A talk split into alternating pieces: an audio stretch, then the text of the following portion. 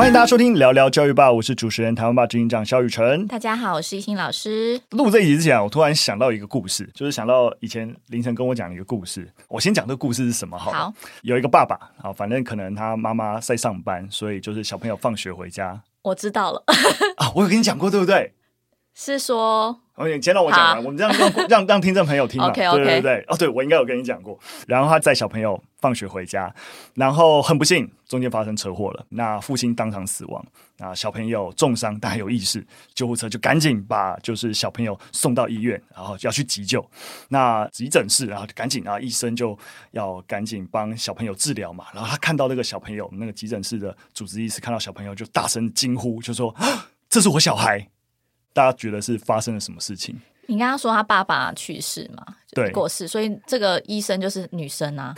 这不是大家都知道的故事吗？不不不，我跟你讲，但是还是一个很久以前啊、哦。我记得，反正有一次我跟凌晨聊天问到，应该是网络上都有在传了。就有时候我们课堂上讲性别刻板印象的时候，举这个例子？会会。哦，原来是这个样子。对，因为我不知道为什么我突然想到，刚才也是看到那个新闻后面几则，然后就想到这件事情。因为我记得我们在最原初在讨论的时候，好像是在朋友们在讨论，因为有人在讲说，好。是不是在外面偷生的，还是之类的？就是说，大家其实会建立在一个就是，哎、欸，医生应该是男生的刻板印象，所以当下听到的时候觉得很冲击。哎、欸，爸爸都死了，怎么还有医生说这是他儿子？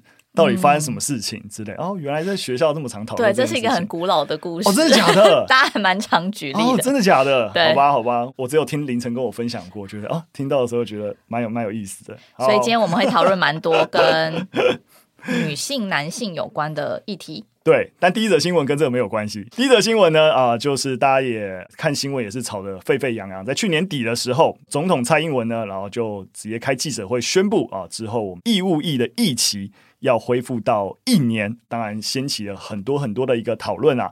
那当然包含其实很多的学生团体跟青年团体。当然，我们如果考量国家安全呢、啊，我看多数的团体也都是表达认同。毕竟我们就是有国家安全的风险嘛。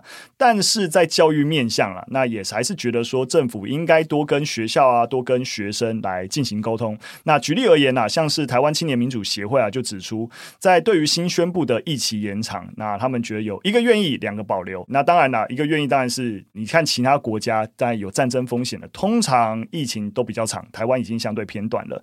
但是认为两个保留是认为说说很多应该规划清楚的地方，像刚刚说的，其实对于训练的内容啊、实施的方式啊，都应该更清楚的交代。那也应该要透过座谈啊，跟高中大学生都能够有完善的沟通。学生如果面对实习啊、就业啊，到底要如何跟军事训练有效的搭配，这些细节都觉得应该要完整的公布给大家。那当然了，教育部也回应说啊，会在就今年年初开开始跟学生团体啊交换意见啊，研拟配套啊，然后再跟大家说明，大概就是一个官腔式的回应。对，那针对到底疫情是延长还是恢复？哈，其实这字好像就是朝野就在讨论了。像很多人都认为说，它只是恢复为一年，因为其实在我们过去，像旅程当兵应该是一年吧？对，我当了一年啊，其实正式当兵是十一个月，所以有一有一个月是因为成功岭嘛？正式当兵十一个月，一直是有一个月，因为你高中跟大学上军训课，对，可以折抵一起。所以如果你大学不修军训课的话，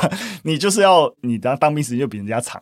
对，了解，所以他应该是说他恢复成一年啦，就有些关键字他们就会觉得说你延长到一年这样子。哦、对，那很多国家的征兵制度也跟大家做一下分享，就是刚刚新闻中有提到是相对于其他国家，其实台湾的兵役算是比较短的。像中国在十八岁到二十二岁，他就要服役两年，那所有的军官都是志愿役。那俄罗斯的部分是入伍的年龄是十八到二十七岁，那义务役是一年。然后北韩的男男女在十七岁的时候就要由国家征召来服兵役，那男生役期是十年，女性的役期是六年。那南韩的部分是十八到三十五之间必须服兵役，役期依军种大概是二十一到二十四个月。那比较有特色，以色列他们很有趣哦，是男生要三十二个月，那女性是二十四个月。二十四个月两年呢，很。没错。然后相较于刚刚提到的是那个配套的部分，那其实我参考以色列的案例跟大家做分享。其实以色列他们会。是在十八岁的时候，每个人就先先去服兵役。所以也就是说，在你求学阶段，你服完兵役之后，你会再继续念书或是去工作。那你在军队里面的表现，会影响你之后的就业，或者是你之后的读书的一些成绩。所以大家会很努力的在当兵的期间，好好的学习，甚至他们会在当兵期间得到一些功奖，也都会跟未来的发展有关系。嗯，对。我想这也是刚刚有提到，就是呃一些学生团也担心的，就是说，哎，如果不是不能够做军事训练，但到底对于他们实习啊、就学、就业啊，其实有没有一个完整的衔接跟配套？其实跟刚刚一心讲的，哎，其他国家类似的一些做法跟连结，其实都是应该有机会更完整的。我真的觉得最重要的，真的是那一年到底要干嘛？没错，就是他像大学学生代表他们提到，是这一年里面训练的课程内容是否有更新？因为像宇程有服过 兵役，大家。没错啊，可以跟大家分享一下，这超级不浪费时间的，是就是因为大家知道，我们通常会先做一年的所谓新训嘛，就是成功岭。我不是去成功岭啊，一个月，对，通常会有一个月的新训跟一个月的专场训。那我是宪兵嘛，所以我后来就送去宪兵学校，就再做一个月的专场训，然后才会下部队。那大体上啊，都会觉得新训跟专场训大概还可以学到一些东西。但是十个月的所谓的服兵的役期，真的就是不知道在干嘛。因为我听很多像是朋友当兵，他们可能陆军，然后他们说他每天的生活就是把东西从 A 地搬到 B 地，然后清扫干净以后再从 B 地搬到 A 地，然后这是 everyday routine 这样子的工作。但我我必须要说，不是所有单位都这样，一定也也有些单位他们的战备训练是相对比较完整。我有听过，对对，比较精实，是真的会定期在在操练。可是你真的像我以我个人来说的话，我觉得我当兵那一整年最大的一个成就啊，尤其是下部队那十个月，最大的成就就是看完了《天龙八部》一整个系列的《天龙八部》，因为太闲了，然后。我刚好又在那个待退的时候被调到一个很清闲的那种大门口的待命班，然后就是安排一些阿兵哥去站哨就好了，清闲的职位，然后每天都在看《天龙八部》，但也真是觉得哇，我这十个月就这样就是浪费掉了，去那边不知道干嘛，所以我觉得真的最核心的关键都还是就大家最在意的，就你让大家有事做，无聊真的是件很痛苦的事情。所以这样子新的改变，其实大家也很期待，说这一年的兵役是不是大家对于国防有更多了解，或是有实际的训练，嗯，然后而非在浪费时间。没错，其实讲到打仗，其实呃，我不知道为什么也是突然想到，故事有一篇文章，刚好前阵子足球嘛，啊、呃，讲到足球，大家一定有听过足球流氓。那那篇文章叫做《除了打架闹事以外，哎，其实足球流氓还可以上战场打仗》。就是恶名昭彰那些足球流氓，可能没有我们想象的那么坏。那里面举很多例子啊，包含就是蛮推荐大家有机会啊，在故事网上看那篇文章。它里面其实就有提到现在乌克兰战争，它谈到亚速营。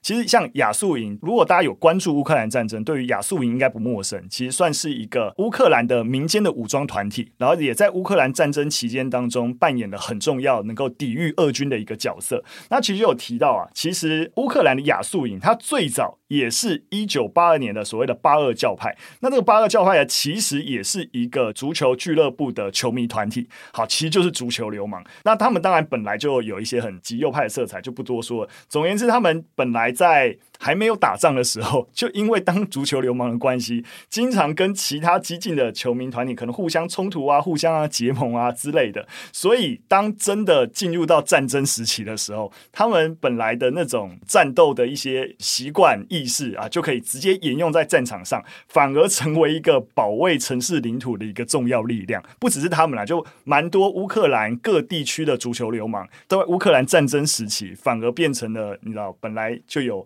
冲。突武装训练，然后所以就保卫国家，蛮特别的，蛮特别。我没有要帮足球流氓或是亚速营辩护的意思，只是就是说，哎，其实我们。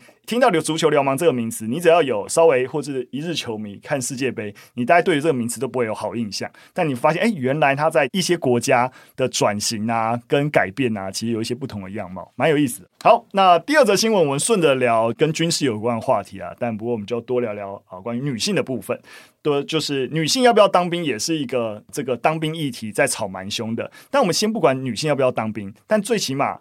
女性到底要不要教招？哎，其实这这也是一个顺带在被讨论的一个问题。那当然啦，教招我先让大家知道一下，其实教招并不是所有女性需要教招，就当过兵，因为教育征招其实是针对如果你有当过兵的人，为了让你能够重新的复习熟悉军事记忆，然后所以在你离开军队以后再把你召集回来。在台湾已经有非常非常多的女性自愿役的情形底下，可能他们退伍之后，目前是没有一个政策去把他们招回来熟悉这些战备技能，还是只会招招男性。所以啊啊、呃，就是我们国防部长啊邱国正就说，哎，其实今年会开始就是少量的试办。那因为其实最大的问题还是因为整个过往的这些教招的这些训练系统啊，都还是以男性为主，所以的整个设备啊，其实蛮不成熟的。今年先试试看啦，可能就是几十个人，如果状况还不错的话，也可能规模再慢慢放大，这样可以理解啦。针对女生要不要服义务役，这其实国内也蛮多人在讨论的。那针对女性要不要服义务役的部分，其实蔡英文总统也在就是先前的报道讲到说，他觉得女性参与国防，他其实乐观其成的。嗯、那回到我们刚上一则新闻也有提到以色列的状态，以色列其实女生她服兵役是要两年的时间，二十四个月。对，那其实女生。应该说，在以色列，大家可以理解到那个历史背景跟那个周遭有这么多他们所谓的敌人，对，所以他们会觉得男女皆兵是一个很正常的事情。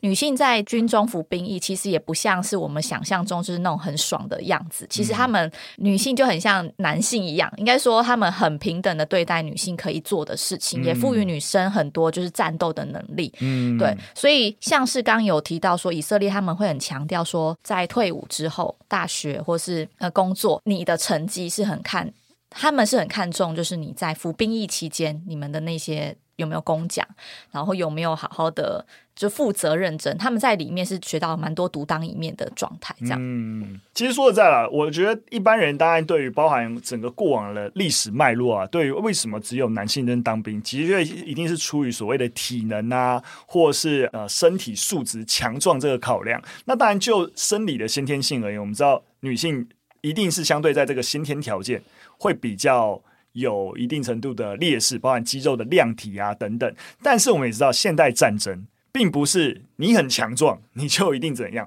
或是即使是使用枪支好了，枪支又不是你越强壮，你就瞄得越准，就不是嘛？我们也慢慢发现，现代战争有许多的战斗需要的一些岗位，或者是一些呃职能，职能都跟所谓的很古早想象体能要好这件事情，其实是没有这么高的一个绑定的。反而呃，很多所谓的不一定是女性哦，很多阴柔特质在一些岗位上面，也许能够扮演更好的一个角色。怎么样让军队的组成也能够更多元，那当然啊、呃，也能够更好的把每件事情做好，才是我们核心的目的，而不是说只能男性或只能女性。没错。好，那顺着我刚刚讲的啊，进入最后一则新闻，也就是回到所谓男女素质的一个问题。大家都知道，其实很多跟体能有关的一个检测，包含我们在学校，就是什么男生要跑什么一千六百公尺，女生要跑八百，女生跑八百公尺，啊，就女生就是可以硬生生的比男生少跑八百公尺。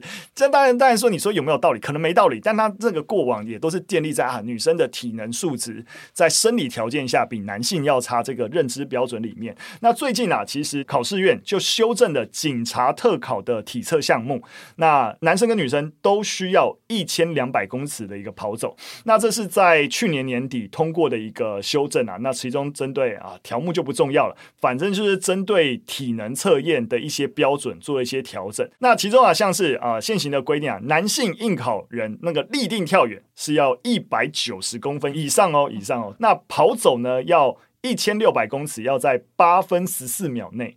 那女性的应考人员呢，立定跳远也要一百三十公分以上。那跑走呢，要八百公尺以上。这是过去的。那修正以后呢，然后基本上就有其实有一个调升啊，男性变成在立定跳远要两百公分以上。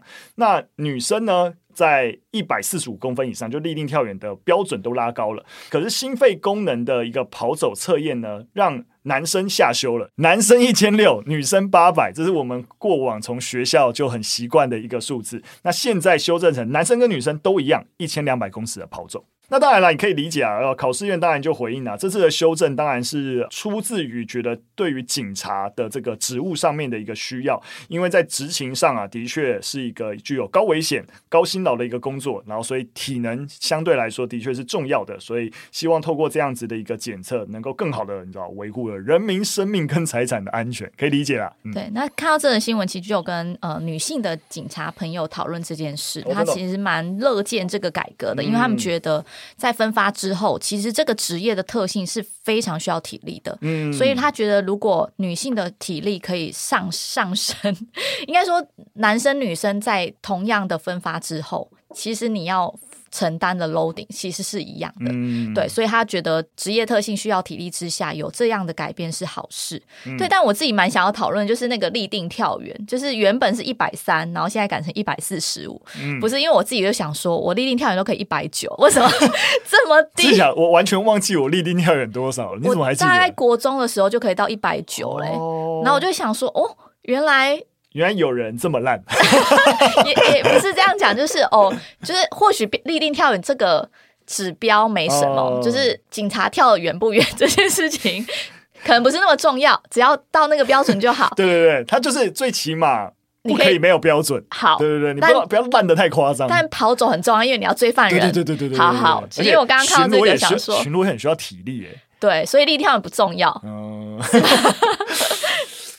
对，然后我其实我蛮想要讨论后续的，嗯、像是因为不管是警察，其实像调查局，他们其实考试也是需要有一些体能的。是对，那想跟你讨论，其实好像也是跟你讨论，就是就是警察工作后续的那个男女职务的分配，会不会受到性别生理的影响？也就是说，像有时候我们看到那个交通警察是在执勤，他可能是需要常常的久站，或今天在追赶犯人，或是今天去跟监这类的概念。是不是在生理特性上会有一些差异？你这样问我，当然没有一个实物的一个理性的一个论据能回答这件事情。但你想要我回答什么？没有，我只是想要 讨论这件事情，就是说，我很怕我乱讲讲错话，因为我觉得说。就是我们今天设定了这些考试的标准，是因为我们希望筛选进来的人都有某一些体能或能力。是，但我想讨论是，如果今天我们的标准其实是非常的轻松，或者是所谓的男女其实是没有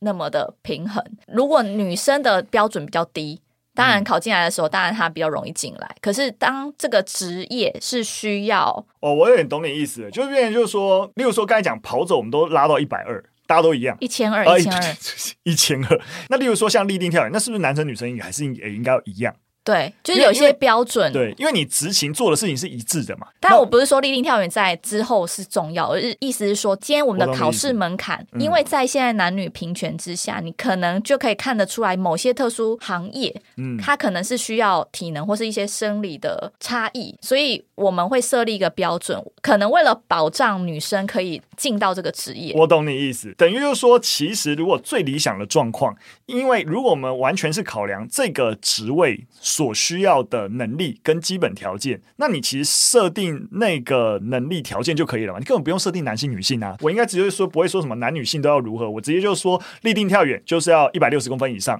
我直接就说呃，就是心肺测验跑走就是要一千两百公尺如何？其实就这样就好嘛，对吧？就没有男性女性的问题，就应该这样，这才是最对着职位所需，然后我们设定对着职位而不是对着性别的标准。我是同意的。哦，那那我们有共感，就是看到蛮多，就是跟很多就是相关单位的朋友们讨论，他们会觉得，比如说像男女的标准不一样，嗯，对，然后所以就衍生出来，后面可能会让蛮多女性 进到那个行业，嗯、但那个职位所所需要的体能或是所需要的劳力是比较多的，嗯，但就会变成是到了。分发之后，那很多时候就会变成是男他不太能做这些事情。对，那因为男生要做比较多事情，对男生比例少，所以比如说出众的搬东西，嗯、或者是跟监，或者是什么去追捕犯人，这比较所谓危险或是需要体力的这种事情，嗯、就会变成是落在男生身上。我完全可以想象到那个那个办公室的氛围，就变成说，如果这个局里面反而女生多一点，哇，那我就算一下，男生就是演，只有我们这些人要配去排跟监或干嘛的，那我们就很衰啊。那我宁愿调到男生多一点，明明人数都一样，然后可是分。担起来 loading 就会比较轻松。对，然后那个氛围就会变成是大家可能会觉得有点变成是男女不公平，嗯、那个不公平就会变成是男生会觉得我做的事会比较多。嗯，我在想的是说，这个考试的规定有没有可能是在。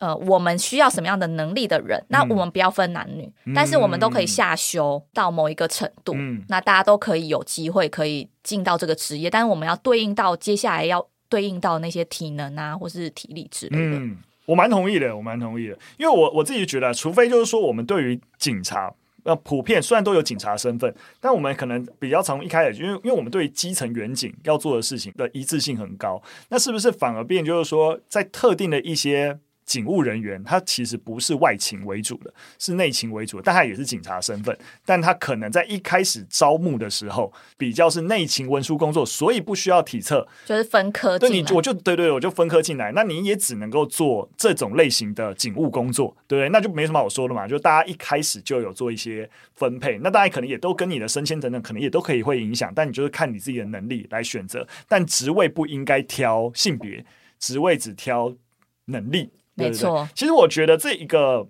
跑走已经有方向在，因为他不会说，因为男生是一千六嘛，他不是说男生一千六不变，然后女生拉高。他就男女，他就直接重算一个标准，那就是变男生反而下修。照理来说，我竟然更需要体力活，照理来说不应该下修标准嘛？但他就是重新考量一个这一个职位就是需要一千二，那大家都一样，所以我感觉到是一个进步啦。那至于为什么立定跳远，为什么不也一起 就设定一个大家都一四五嘛，或一五零嘛，这样就好了嘛？对不对？为什么还要？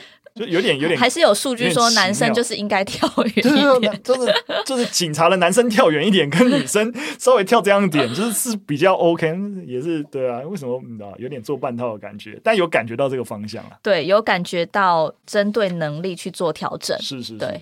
那这样的考试就会比较有意义啦，不会是为了要为了平等而平等。对对，没错。我觉得呃，我当然再补充一下，我觉得在有一些岗位上面啊，就是说我们会知道它是建立在一些社会。结构性的刻板印象，所以这是一个标准。如果标准其一，女性本来就也有机会进来，可是是因为一些社会氛围或是一些啊、对于这职位过多的刻板印象，那我们刻意的希望保障一些女性的进入这个职业的名额。我觉得在概念上，这个这件事情可以接受的，是，但它跟任用标准没关。就是假使能够符合任用标准的女性这么多，可是出于刻板印象，就是女生就不行。但她明明也通过了一个共同的标准，然后我们通常她的录取率就会比男性还要来得低。那因为这样子，然后我们设定某种程度的女性保障名额，我觉得去翻转社会特定刻板印象造成的结构性因素，我觉得就会有其积极性的意义。对，没错。但是跟这一个设定那个体能条件的职能条件，我觉得又那个逻辑又不太一样。没错，没错。好的，那今天的分享就到这边了。好，非常感谢大家收听。如果喜欢我们节目内容，或有任何的建议，都可以留言告诉我们。那就下次再见喽，拜拜，